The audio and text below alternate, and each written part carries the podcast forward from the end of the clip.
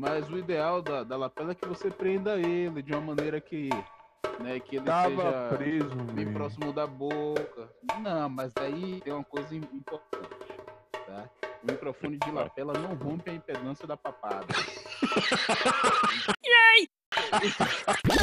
Fala galera, bem-vindos ao Fator de Impacto, podcast que nasceu para romper com a sua ideia do que é ser um cientista. Hoje, como sempre, estaremos aqui, eu, Igor, Eu, Gerson. E eu, Gabriel? para discutir o tema qual é o impacto do coronavírus no comportamento das pessoas. E eu queria saber inicialmente do Gerson, por que isso é interessante? Por que a gente deve discutir isso? Nós temos que pensar que quando a gente pensa no aspecto de qualquer pandemia, quando isso estrutura a sociedade, né, a reorganização social. A gente tem um processo de pandemia que começou na China, mas se espalhou pelo mundo inteiro, então hoje é global. E quando chega no Brasil, ele chega para uma classe eh, econômica elevada, pessoas com condição que estavam fora e ao voltar para cá tra- trouxeram consigo essa contaminação do vírus do Covid, da Covid-19. Ao chegar aqui, essas pessoas foram atendidas, mas elas teve, tiveram um processo de transmissão de contágio. Essa transmissão de contágio nessas classes, elas já foram, já foi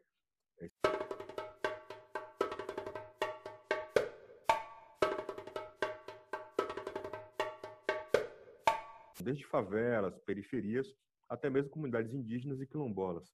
E aí é importante a gente refletir sobre como é que isso vai de fato mudar a forma como o Brasil está lidando com a sua, as suas características sociais específicas. Perfeito. É muito importante a gente ter uma, uma visão Brasil sobre isso, porque a gente sabe que em situações globais, países diferentes terão comportamentos completamente diferentes aí na, na, na população. E nós percebemos que aqui no Brasil, isso chega pela classe mais abastada e depois atinge uma classe que historicamente já vem sendo né, ali é, mais atingida pela falta de acesso à saúde pública e todas as questões que nós sabemos que envolvem o contexto aqui da pobreza no Brasil. Né? Gabriel, o que, que você acha desse contexto? Fala, pessoal. É, essa fala do Gerson é muito interessante, porque se a gente for falar de Brasil, se a gente for falar de socioeconômicos e a gente pode interpretar é, o contágio do coronavírus de diversas maneiras. Então, não só pensando em contagem em si, mas conhecimento da população do que está acontecendo. Então, de identificar que existem camadas da sociedade que vão ter diferentes compreensões sobre o que é o vírus, como ele funciona e quando isso vai, vai, vai modificar na, é, no comportamento de vida daquela pessoa. Então, quando você tem indivíduos que conseguem é, olhar mais para questões relacionadas à expectativa, é, como ela interage diante da sociedade, tudo isso muda.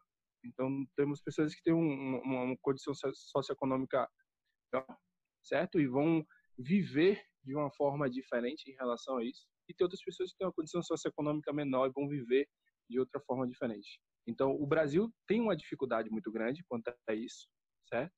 Porque existe um misto, existe, essas camadas estão bastante sobrepostas e é isso dentro do, do, nosso cenário, que outras pessoas vão se comportar de maneira diferente. E a gente tem que tentar ao máximo informar toda a população sobre como esse vírus está se disseminando e vai se disseminar, né?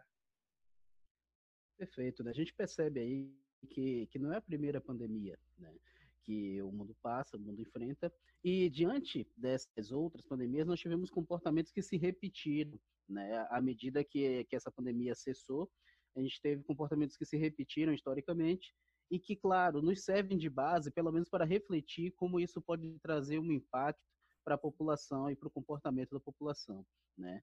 Fazendo esse recorte de, de comportamento, acho que vale a gente pensar aqui em alguns prismas né, relacionados como a população vai absorver isso e de que forma, historicamente, nós temos visto que as pandemias, de fato, impactam em mudanças que são significativas né, para o dia a dia das pessoas, para a sociedade e as transformações que isso provoca. Eu acho que o Gesso consegue nos falar um pouco mais sobre isso. Né? O que, é que a gente diz de comportamento aí, da, da sua visão? É, acho que a primeira estratégia que a gente percebe quando a gente pensa na pandemia atual é a quarentena. A quarentena ela tem origem, de maneira sistemática, no período da gripe aviária, né, que surgiu nos Estados Unidos, a gripe suína, na verdade, desculpa. E essa gripe suína, como começou lá nos Estados Unidos, é, se não me engano, no Mississippi, depois ela se espalhou e foi chegou na, na Espanha com os marinheiros americanos. E aí ganhou o nome de gripe espanhola. Né? Isso gerou um, um cataclisma na comunidade americana, onde os próprios agentes do Estado decidiram impor essa diminuição de contato social, o famoso isolamento. O que é que a gente percebe de diferente do ponto de vista em termos de comportamento? O ser humano, né, como vários outros primatos, são seres sociais. Então a gente faz questão de estar sempre rodeado de pessoas que a gente gosta, de estar ali com nosso amigo, nossos familiares. Naquele momento, a quarentena, ela tinha um impacto absurdo no nosso cotidiano porque as pessoas não tinham tecnologias, né? Então a gente não tinha internet para ficar batendo esse papo. Esse podcast mesmo que a gente está gravando aqui via, é, via aplicativo, uma vez que a gente não consegue nem estar juntos para fazer esse tipo de reunião. Então, a galera vai perdoando aí qualquer tipo de problema no áudio. Hoje você consegue mandar mensagem de texto muito rápido para familiares, mandar mensagem de vídeo, ligar, fazer videoconferência. Isso tudo facilita também essa, essa nossa necessidade de contato. A gente tem redes sociais para isso também. O que a gente consegue perceber em termos de padrão é que o que antigamente era chamado de isolamento social, hoje a gente pode chamar de distanciamento físico, né? porque a gente tem contato com as pessoas de maneira é, contínua. Naquele período, você teve altos índices de depressão, de ansiedade, porque as pessoas não podiam ter contato nenhum com as outras. A gente está falando de um período histórico onde a galera mandava carta. Quando muito, conseguia mandar um, um telegrama. E aí, pensar nisso, pensar como é que é difícil para qualquer ser humano ficar isolado do seu, dos seus parentes, dos seus familiares, entes queridos, é algo que tem uma repercussão brutal na forma como a gente se relaciona com é, a nossa vida e nosso entorno. Então, a gente tinha um momento onde as pessoas ficavam em casa. Ao ficar em casa, você tem outras doenças que a gente sabe que estão relacionadas a isso, como a própria depressão, a própria ansiedade. Você tem transtornos psiquiátricos que são agravados com isso também. Mas hoje a gente está falando, na verdade, sobre distanciamento físico e não sobre isolamento social. E é muito importante marcar isso. Perfeito, né? E o que você falou me leva diretamente a pensar, né? na dificuldade que, que temos enfrentado do ponto de vista científico a fazer uma leitura digna de, de todos esses fatos, né? Lá na, na economia, tem, hoje ficou, ficou mais famoso, né, a partir da, dos estudos do Nassim Taleb, né, o, a lógica do cisne negro, e que esse evento seria também uma espécie de cisne negro porque surge de uma maneira avassaladora, né, sem qualquer perspectiva e, e pegando a sociedade despreparada para atuar com aquele fato ali. Né? É, e de, diante dessa perspectiva, a gente começa a perceber que, mesmo na ciência, temos desafios aí, né, dos mais diversos, a estar certos por alguma coisa. E isso nos provocou né, diversos impactos, inclusive na, na compreensão né, do que seria de fato certo, as maneiras a serem seguidas e tudo mais. Onde é que eu tentei me apegar né, nesse contexto que você trouxe? Você falou da quarentena. E a quarentena, para mim, é um direito, né? É um direito até recente, essa quarentena mais digital que estamos vivendo e tal, quando você traz que é um distanciamento físico, porém não né, social completamente, só que não está posta para todos. Né? Nós sabemos que ainda tem uma população que não tem condições de fazer a quarentena e se expôs, não porque queria pegar o vírus, mas porque não poderia deixar de trabalhar a gente percebe que mesmo nas grandes empresas, isso demorou um pouco para chegar até os funcionários de baixo escalão, porque as principais medidas que foram tomadas privilegiavam a, o alocamento de recursos do ponto de vista empresarial e você sustentar o seu recurso, a saúde financeira da empresa, e não necessariamente o que aconteceria né, com o seu colaborador. E a gente tem ah, algumas, alguns dados aqui que são interessantes. Né? Quando saiu o estudo, agora em fevereiro, o King's College lá de London, né? Lá de, o King's College de London, lá de Londres. Né? E a gente começou a, a, perceber com um pouco mais de, de clareza como eram os impactos daquilo ali. A gente percebeu que coisas como a sensação de raiva aumentada, a sensação de medo aumentada, vinha de situações como, por exemplo, a desinformação que temos vivido né, de uma maneira muito presente nesses últimos tempos. Gabs, o que é que você tem a dizer sobre isso aí?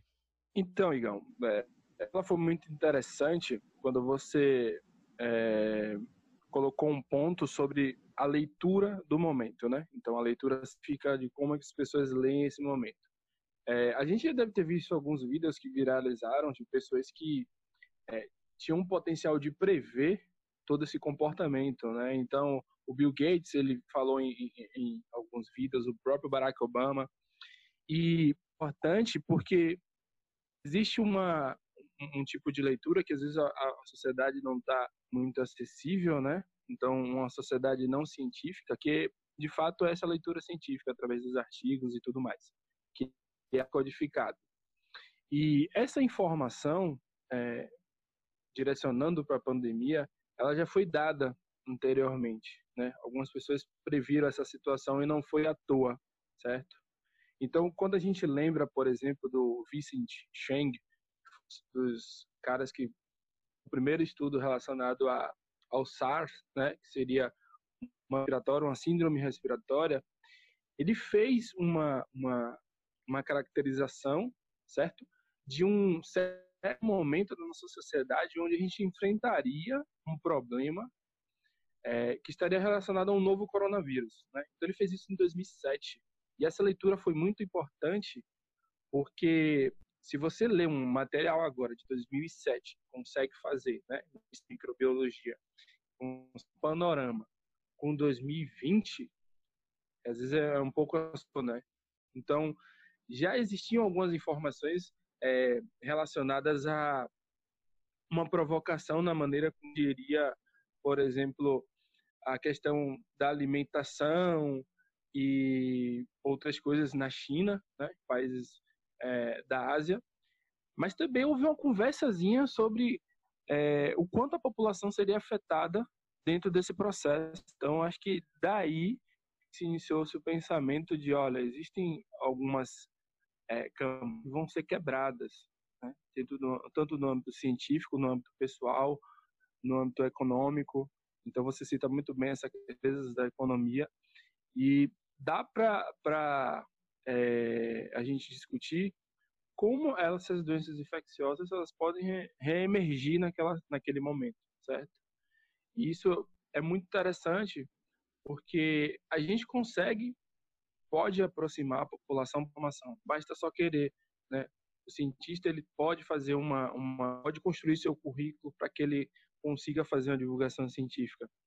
Até então, no nosso podcast, é, a gente teve a primeira divulgação científica e de como é, a gente poderia bolar estratégias para poder pegar essa informação, que já não é tão nova assim, descodificar, certo? E fazer com que a sociedade entenda. Perfeito. Essa, essa participação da, do cientista que é consciente né, de que a informação precisa chegar de uma maneira tranquila para a população né, mais ampla e que eles compreendam o que está se passando é fundamental. É, uma coisa que me levou né, nesses dias para discutir um pouco antes desse episódio, eu, eu, gosto sempre de me basear alguns dados, porque tem, tem sido feita uma dicotomia entre cuidar da saúde ou cuidar da economia e tudo mais.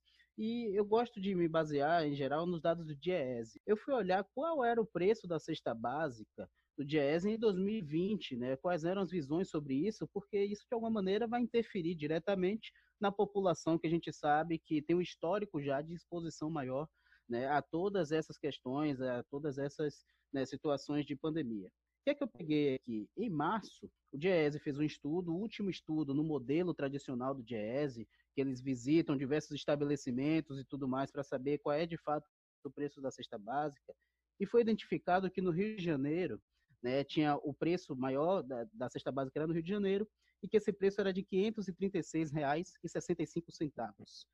Né? Então, se a gente compara aí com o nosso salário mínimo, a gente já percebe o quanto essa cesta básica criaria uma repercussão no salário mínimo aí acima dos 40%. O que a gente pôde perceber? O DIEESE não conseguiu fazer mais nenhuma pesquisa depois de março, por conta de toda essa dificuldade da pandemia, e ele rodou uma pesquisa no modelo digital, e ele percebeu que o preço da cesta básica subiu nesses últimos meses. A última pesquisa que eles divulgaram foi em abril, estava para ser feita outra em maio, ainda não tive acesso ao resultado. Mas o que é que eu preciso aqui trazer para a gente ter uma visão clara sobre impactos e como a gente tem que ler o coronavírus de uma maneira diferente no Brasil? Em março, o salário mínimo ideal, que é, é o resultado dessa pesquisa, né? eu, eu avalio qual é o preço da cesta básica e depois eu trago ali um salário mínimo que seria ideal baseado nesse, nesse dado. Então, em março, o salário mínimo ideal era de R$ R$ 483,20. Na pesquisa de abril, esse salário mínimo ideal subiu para R$ 4.770. E o que, é que a gente observou nesse mesmo momento? As pessoas cada vez mais ganhando menos né, dinheiro, porque houve diversas estratégias ali para que as empresas conseguissem fazer uma redução salarial baseada na redução da carga horária, e você tem impactos de pessoas que nunca nem tiveram um salário formal e agora estão lidando com tudo isso. Então, sem acesso à higiene, sem acesso a um salário ideal, com aumento da cesta básica, ou seja, completamente exposto. E aí eu queria devolver para o Gerson aqui para a gente entender, o nosso comportamento sofre esse, esse impacto? Então, vem da economia e isso mexe comigo dentro de casa e tudo mais, a gente pode refletir sobre isso? É, interessante pensar porque a gente está falando sobre manutenção e prevalência de comportamento. Então, por exemplo, você tem um processo que mudou drasticamente a nossa rotina. Ao mudar drasticamente a nossa rotina, como é que a gente se adapta a esse novo mecanismo, né? Tem um estudo muito legal que saiu na Nature, na Nature Behavior Science, que é do Bavel, do Van Bavel, e ele vai, vai fazer uso. Como é que a gente usa ciências sociais, ciências comportamentais para entender esse processo de mudança comportamental e de mudança de rotina mesmo. E aí a gente pensa o seguinte, olha, a gente está falando sobre trabalhadores. Trabalhadores têm uma rotina que é muitas vezes já conhecida. É, se a gente está falando sobre trabalhadores é, que têm uma rotina de 40 horas semanais, e ele mora na periferia ou ele mora em qualquer lugar, ele vai sair de casa, tem esse trajeto que ele faz. Esse trajeto é sempre o mesmo trajeto, muitas vezes com às vezes pessoas que ele já sabe onde é que vão entrar em cada ponto. Isso tudo entra numa questão de automatização de comportamento. E aí a gente fala assim, ok, se a gente automatiza esse comportamento, outras coisas que são típicas é, eu vou comer meu feijão com arroz, eu vou comer minha carne, eu vou comer minha salada, por exemplo. E ao fazer isso, a gente entra numa dinâmica de aprendizado. Isso foi aprendido que era isso que constituía uma alimentação saudável pelo nosso, nosso governo, pelo nosso modelo social.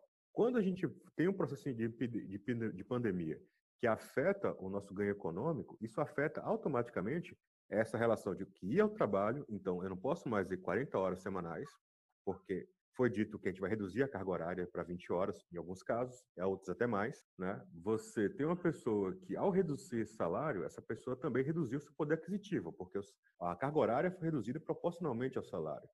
E aí, quando a gente pensa que houve um aumento de cesta básica, essa pessoa entra numa dissonância cognitiva, né? Que ela vai, ou seja, um choque. Como é que eu vou continuar comprando o feijão, o arroz e a carne, que é o básico para minha alimentação sempre foi, porque de vez em quando, quando eu tinha um dinheiro a mais, eu comprava um frango assado na padaria do lado, ou então quando tinha uma grana a mais no décimo terceiro, eu ia e comprava uma costelinha para fazer um churrasco de, de é, Natal, coisas assim iam surgindo na nossa rotina. Isso está totalmente impactado, está modificado. As pessoas estão reavaliando o que é que é fundamental, o que é que é necessário para isso. Se a gente faz um recorte, um paralelo, envolvendo é, Outras pessoas que estão no modelo também de solidificação é um exemplo típico de crianças em situação de é, orfanato, né, de adoção. Essa criança, durante anos da vida dela, muitas vezes, ela aprendeu a um horário de comida, um tipo de refeição, e ela nunca foi sequer permitida uma flexibilização sobre isso. E a gente tem um, tem um estudo muito legal, de 2019, 2020 agora, que ele fala o seguinte, essas crianças demoram cerca de 45 dias para modificar o padrão comportamental em termos de alimentação. Ou seja, ela vai para essa casa nova e ela só começa a se alimentar de maneira adequada depois de 45 dias. Pensando que a gente está falando sobre pessoas que estavam em um ambiente precário, muitas vezes, né, nesses lados adotivos, nesse espaço adotivo, ela vai começar a comer melhor. Então, 45 dias para ela começar a se alimentar melhor. A gente está numa relação inversa agora. Né? Essa relação onde as pessoas comiam relativamente mal já, a gente sabe que é a alimentação brasileira, a alimentação que já é carente de vários nutrientes, e ela passa a se alimentar reduzidamente porque ela tem a conta de água que ela tem que pagar, ela tem a conta de energia que tem que pagar, muitos moram em aluguel, e aí isso modifica toda a forma como eu penso é, no meu cotidiano. Então isso vai aumentar minha raiva, de fato. Né? Isso vai aumentar a minha ansiedade. Quando eu estou em casa, eu vou ficar mais estressado porque eu estava eu tava acostumado a ficar fora de casa ganhando um dinheiro e ainda fazendo os bicos por fora. Se eu não posso mais fazer isso, como é que eu vou continuar trazendo o mínimo para casa? Então, o, a falta de percepção do nosso Estado, em termos das consequências de curto prazo, de maneira imediata para a nossa população, ela foi totalmente ignorada. As pessoas imaginaram que, ah, não, eu vou reduzir a carga horária de trabalho e as pessoas, por estar trabalhando menos, vão se contaminar menos. Mas não é só sobre contaminação. Os padrões comportamentais existem.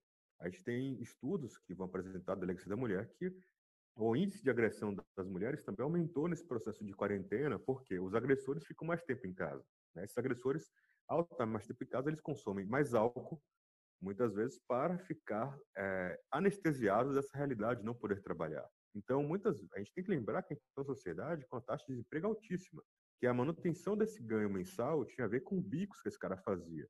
Ele era ambulante ali, ele ajudava a construir uma casa colar, então ele estava sempre buscando a renda complementar. Né? E aí, essa declaração da pandemia, ela gerou uma série de consequências psicológicas que vão, vão ser percebidas de médio e longo prazo. Então, a gente está falando sobre. Imagine só, você que está ouvindo a gente.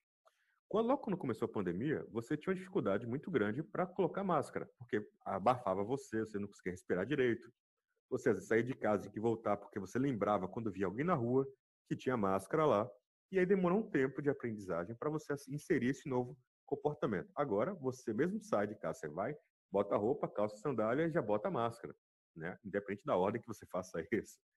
Mas esse é um padrão que foi aprendido. E a gente está falando de pessoas que tiveram condição financeira de comprar essa máscara. Porque a gente está falando sobre cinco reais uma máscara de pano, por exemplo, aqui em Salvador, é mais barato. A gente tem uma crença que essa máscara vai ser minimamente eficiente né, no processo de, de controle a isso. Só que essa pessoa ela vai comprar quantas quantas máscaras? Ela vai comprar uma máscara. Ela vai ter o processo, ela sabe do processo de higienização dessa máscara.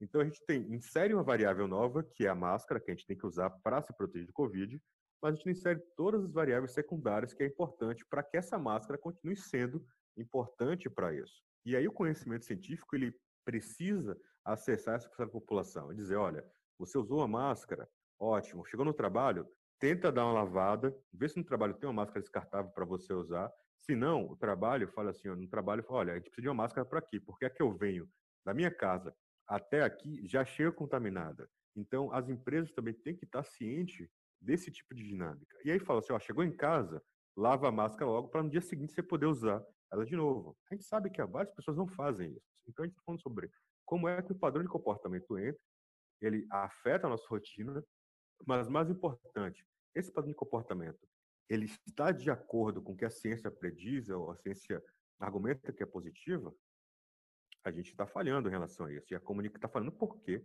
A gente não está oferecendo comunicação eficiente para a nossa população. Perfeitamente, né? Então, a gente tem aí essa, essa, essa ideia muito, muito interessante de relacionar outros fatos para entender qual é a variação que existe de fato do ponto de vista comportamental. Muitas vezes, quando surge uma situação como essa da pandemia, eu busco me concentrar na pandemia, então eu vou buscar estudos sobre a pandemia, vou pesquisar ali quem de fato está trazendo coisas voltadas para isso, e aí vou ficar no paradoxo ali, né, entre descoberta de vacina e reflexos de, uma pandemia na sociedade e tal. E muitas vezes eu esqueço de estabelecer uma relação, que é uma relação interessante, como a que Gesso trouxe, como o início, né, estrutura de comportamentos na infância, né, como é que isso se dá. Nós temos pesquisas mostrando, por exemplo, que é fundamental que você entenda de que maneira você estabelece uma rotina para o seu filho antes dos três anos de idade, porque isso vai se replicar por longos períodos mais para frente, inclusive na fase adulta pode trazer impacto né, sobre o horário que você se alimenta, o horário que você dorme, que rituais você faz ali ao longo do dia, né? E nós sabemos que isso foi completamente modificado, as crianças foram diretamente impactadas com isso. Né? Olhando para uma criança, ela acorda e aí toma um café, toma um banho, veste uma roupinha e vai estudar, e tudo isso mudou. Né? E quando eu falo, ah, mas aí tem escolas que estão oferecendo esse modelo online, mas a criança não, não trabalhava dessa forma, ela usava a internet, na maioria das vezes, para outra coisa, e sobretudo um momento de lazer. Né? Então, até que ela compreenda que estudar pela internet é o novo modelo, é da maneira que ela tem que fazer agora, nós temos um gap aí também, sem falar no ajuste dos pais a toda essa situação. Né? Então a gente percebe que cresceu casos de violência contra a mulher, sim, como o Gerson trouxe. Isso tem total relação com esses agressores em mais tempo em casa e com o consumo de álcool e outras drogas, mas também cresceu, de certa forma, o caso de agressão a crianças, por a inabilidade ou a incapacidade de pais de manterem a criança né, dentro de uma situação comportamental esperada. Então, aquela criança que não ficou quietinha durante todo o dia ao longo de três meses. Né? É, o livro famosíssimo do Charles Duhigg já traz isso, né? o poder do hábito e tal. E no mercado financeiro, no mundo dos negócios, é amplamente divulgada essa coisa de mudar de comportamento e tudo, e se fala dos primeiros 21 dias e depois dos três meses, e a gente começa a perceber que nesse momento, estamos falando aqui né, em junho de 2020, fim de junho de 2020, nós já temos esses três meses aí, já assumimos comportamentos diferentes. Um deles é entender que estamos distantes e que precisamos fazer tudo isso online, né, e gravar esse podcast que vocês estão ouvindo. É, então, gera diversos impactos nesse sentido. Uma coisa que, que eu quero dar um gancho aqui, até para o Gabriel trazer, porque ele sempre que a gente bate um papo sobre isso, ele traz de uma maneira muito boa, e no Instagram dele ele sempre está trabalhando isso, que é falar sobre probabilidade, Gabriel.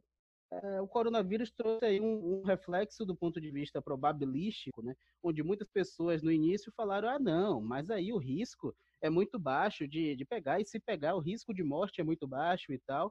Como é que a gente pode enxergar isso? Né? Eu sei que você é um cara que, que tem um apreço por, por fazer todo esse pensamento probabilístico e eu queria entender como é que você olha para isso.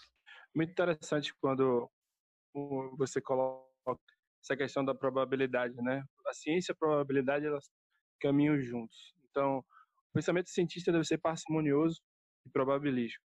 Isso você pode ver num cenário geral entre um algo como um consenso dos cientistas em relação a isso. Possa ser que outros também não concordem. O que eu quero dizer? Não existe aquela determinação de verdade. A verdade, sua verdade é aquilo, mas existe uma probabilidade de estar mais próximo da verdade ou é, da não verdade ou melhor colocamos, data e da incerteza.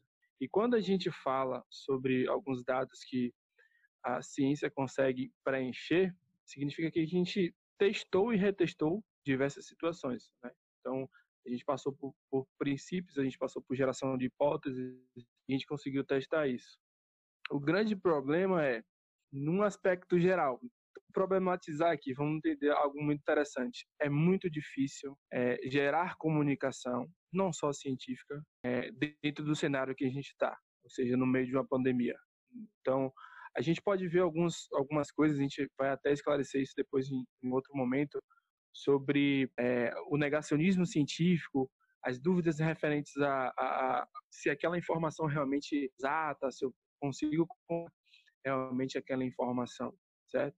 Mas, de fato, é, toda informação dada, ela deve ser repensada, certo? E principalmente se ela tiver um juízo de valor, né, peso naquele momento.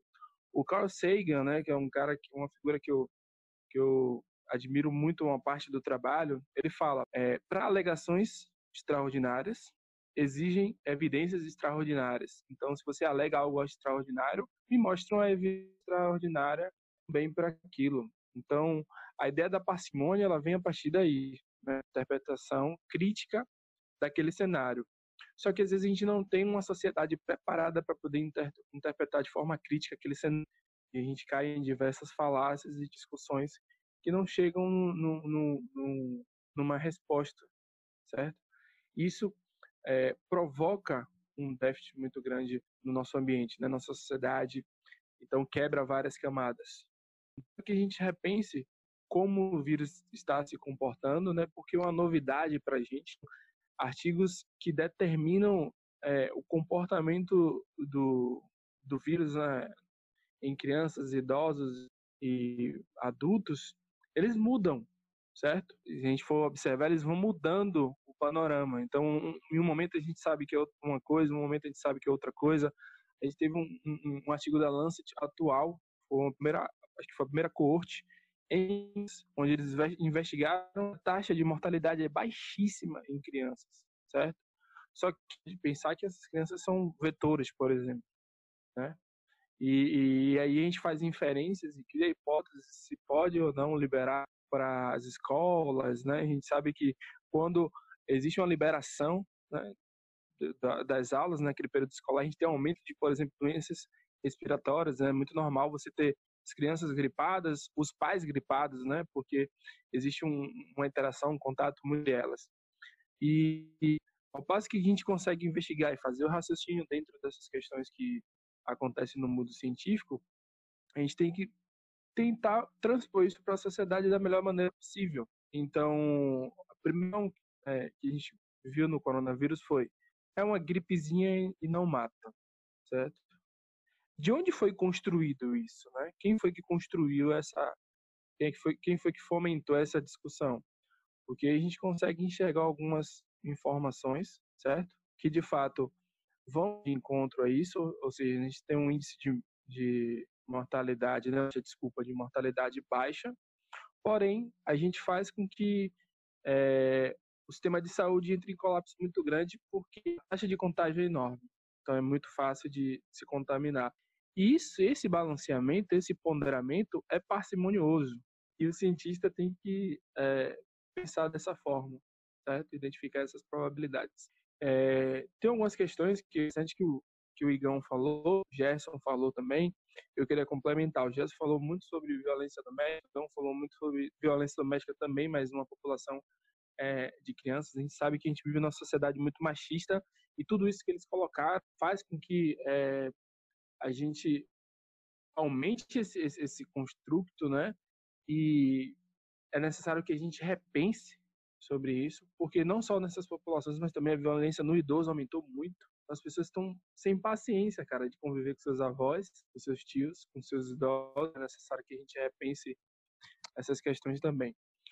É, Gerson colocou um ponto muito importante sobre essas mudanças de comportamento. O que, que vocês estão ouvindo em nosso podcast? Estão ouvindo três caras na área em comum, que é a neurociências, mas que possuem uma formação de início muito diferente, que tem suas, seus conhecimentos específicos, né? E isso é importante aqui para a construção é, de um pensamento. Que esse, esse, pensamento possa convergir ou divergir em qualquer momento, isso não importa para a gente aqui. No fim, a gente vai sair, aqui, sair daqui e tomar depois, bem gelada, quando tudo isso acabar, viu, pessoal? Pelo amor de Deus. É, Gerson colocou as mudanças de hábitos e comportamentos em relação a essa essa pandemia.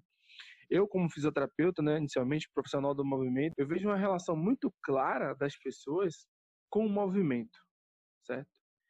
Movimento também é comportamento e é necessário que a gente discuta sobre isso. Por quê? No nosso histórico evolucionista, o ser humano sempre esteve em movimento. Né? Nós somos feitos para nos. É, mas que a gente evoluiu para se mover o mínimo e descansar mais, né?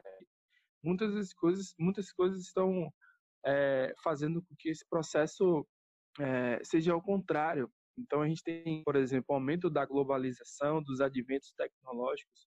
Isso faz com que você diminua até a sua forma de movimentar, porque você consegue conversar com outras pessoas, você consegue é, pedir coisas que não estão ao seu alcance virem até você, e tudo isso vai favorecer negativamente para algumas questões, certo? A gente tem tentar observar o que, que existe de positivo nisso, certo? Existem coisas positivas e negativas. Existe uma coisa positiva de estar com fome agora e pedir no iFood, né? Eu não sei como é que vai ser 2030, 2040. Você aí que está escutando nosso podcast em 2030, 2040. É, não sei como é que tá, mas no tempo de agora a gente pedia nas plataformas de entrega é, um hambúrguer, um cachorro quente, algo do tipo. Isso porque movimento é comportamento, certo? Então, a, lógica do comportamento motor, que envolve cognição, envolve processos pedagógicos, e uma coisa altera a outra. A forma de você se movimentar altera o comportamento e a forma que você se comporta altera seu movimento. Um modifica o outro. Né? Então, a gente tem, por exemplo, do ponto de vista evolucionista, nós éramos predadores. Né? Nós vivíamos naquele cenário africano, num ambiente semiárido, onde a gente tinha como foco a caça e a locomoção. Perfeito, perfeito. Essa, essa visão é muito interessante e vai dar um episódio só sobre isso, eu não tenho dúvida, tá? E a gente precisa entender aqui quais são essas relações que nós estamos estabelecendo, né? Então a gente entra no episódio falando sobre coronavírus e a gente começa a compreender que a relação dessa pandemia vai muito além de descoberta ou não de uma vacina, de ter quarentena ou não ter, né? Tem pessoas vivenciando todo esse momento e essas pessoas estão sofrendo os mais diversos impactos aí, né, no seu dia a dia, no seu comportamento, e com certeza esses temas né, vão se alastrar aqui quando a gente começar a discutir ponto a ponto de que variações de comportamento nós, nós entenderemos. Gabriel também trouxe uma coisa muito importante que é né, essa visão do negacionismo científico, e isso vai dar um novo né, episódio só sobre isso. A gente pode até ancorar no, no que está acontecendo no momento atual aqui, né, em 2020, junho de 2020, para discutir o negacionismo e a gente vai entender mais para frente de que maneira isso vai se dar, né? Você tem mais alguma coisa a falar sobre esse? Acho que esse processo aí a gente vai ter muita coisa para poder discutir, vai ser bem interessante. É, são tópicos que estão sendo atuais, né? Então as pessoas falam muito sobre o Covid, sobre esse distanciamento social, certo? Que o Gerson é, falou de uma forma muito clara e como isso afeta nosso comportamento, como isso afeta a nossa forma de se movimentar. Né? Existem restrições de atividades urbanas e como é que a gente fica a partir disso, né? São pessoas estressadas dentro de casa, são pessoas que alteram, que alteração de memória, alteração de a gente não sabe mais o que é dia, o que é noite, quando dorme, quando acorda. Isso tem a ver com que a forma, uma forma com que a gente é, se movimenta, né? A gente tá, eu estava conversando até com o Igão antes sobre quem tem aí um, um incremento do mobile health, né? Que tem um reloginho, o smart, o, relógio inteligente. É, dá uma olhadinha agora se você tem esse relógio e vê qual a quantidade de número de passos que você deu hoje e tenta lembrar a quantidade de número de passos que você já deu em algum momento. A Catherine, tu falou, já falou em alguns artigos que é interessante que você contabilize mais de 10 mil passos. Vai depender também da sua característica de ser ativo ou não ativo, se você é idoso ou criança.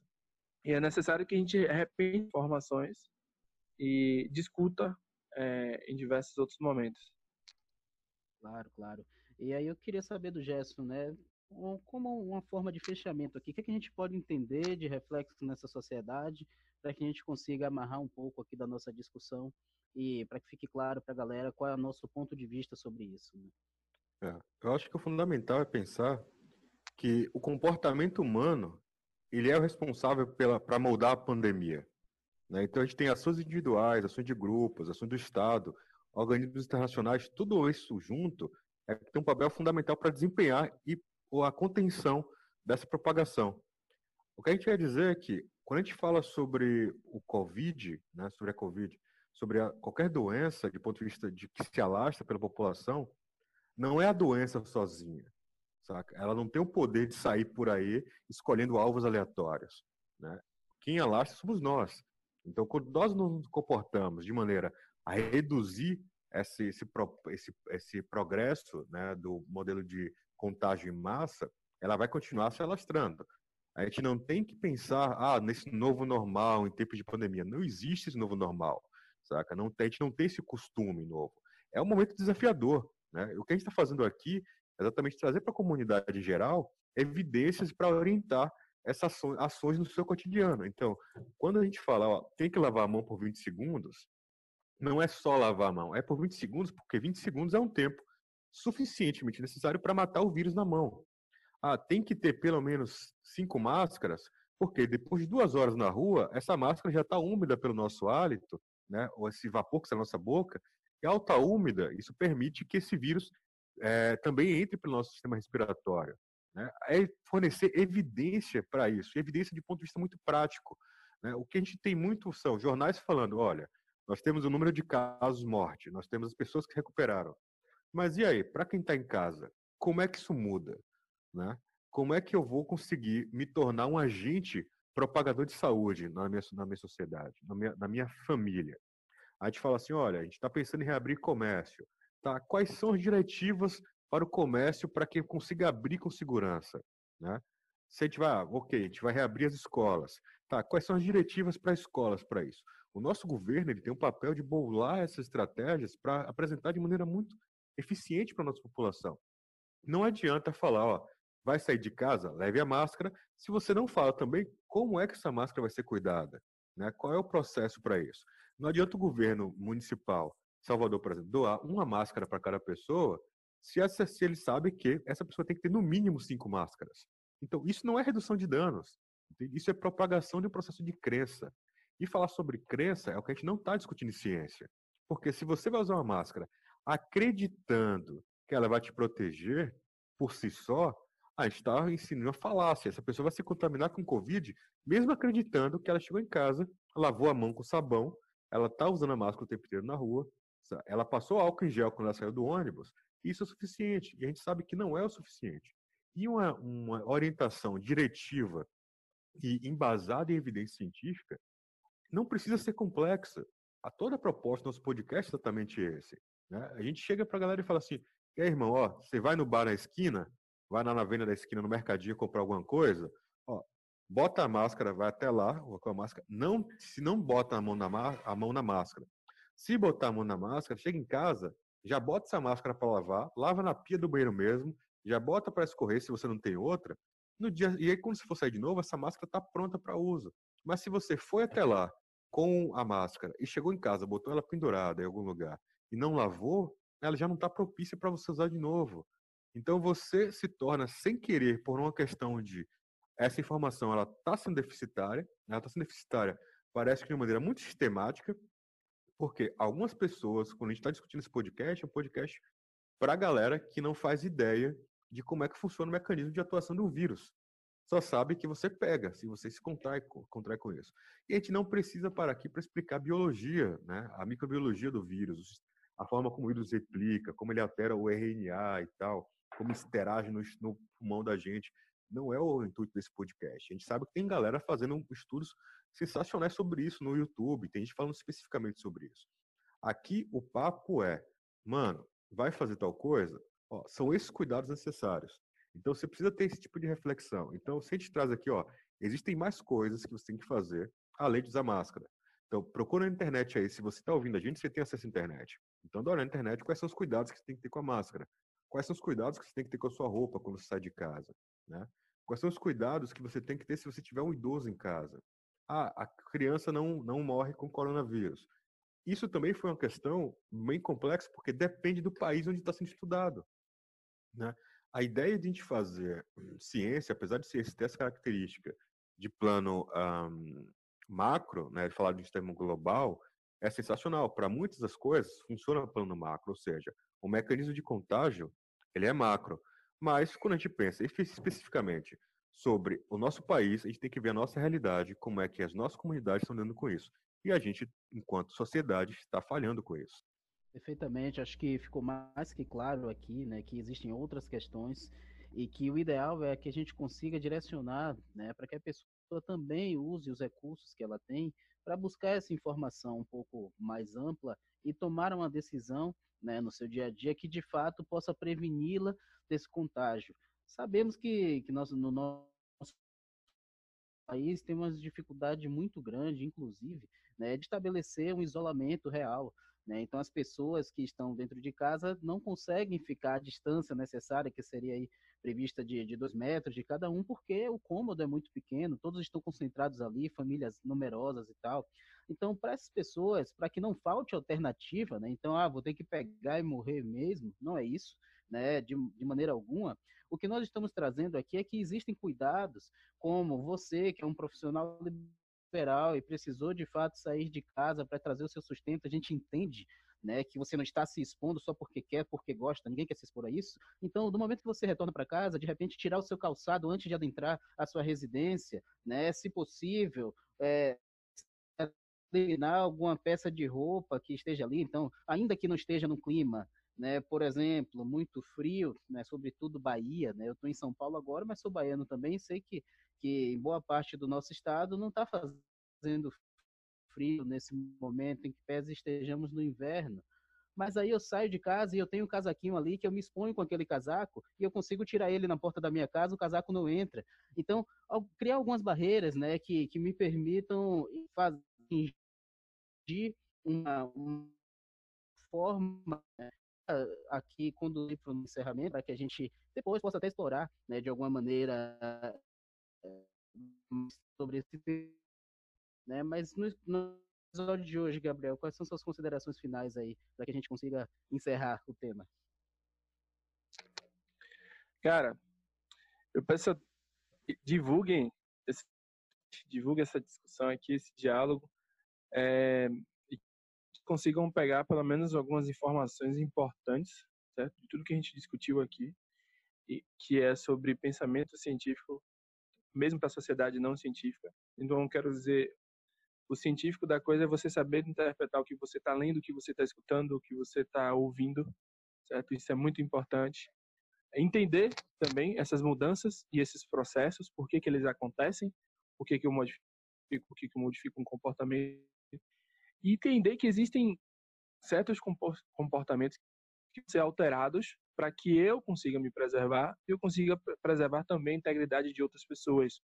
Porque a gente não está só falando de individual, sobre você é, em relação ao coronavírus, mas sim o lugar que você mora, as pessoas que você vive e todas as pessoas que você se relaciona, porque isso é importante também. Você não está só ajudando você a não contrair o vírus, você está ajudando outras pessoas também. Perfeitamente. Então, se você teve acesso né, a esse podcast, o ideal é que você consiga utilizar essa informação né, para levar lá à frente aí na sua comunidade. Eu agradeço a todos vocês pela, pela presença, pela atenção. Né? Esse, mais uma vez, foi o Fator de Impacto, um podcast que vai tentar ao máximo romper com seu estereótipo sobre o que é ser um cientista. Um abraço, pessoal. Até o próximo episódio.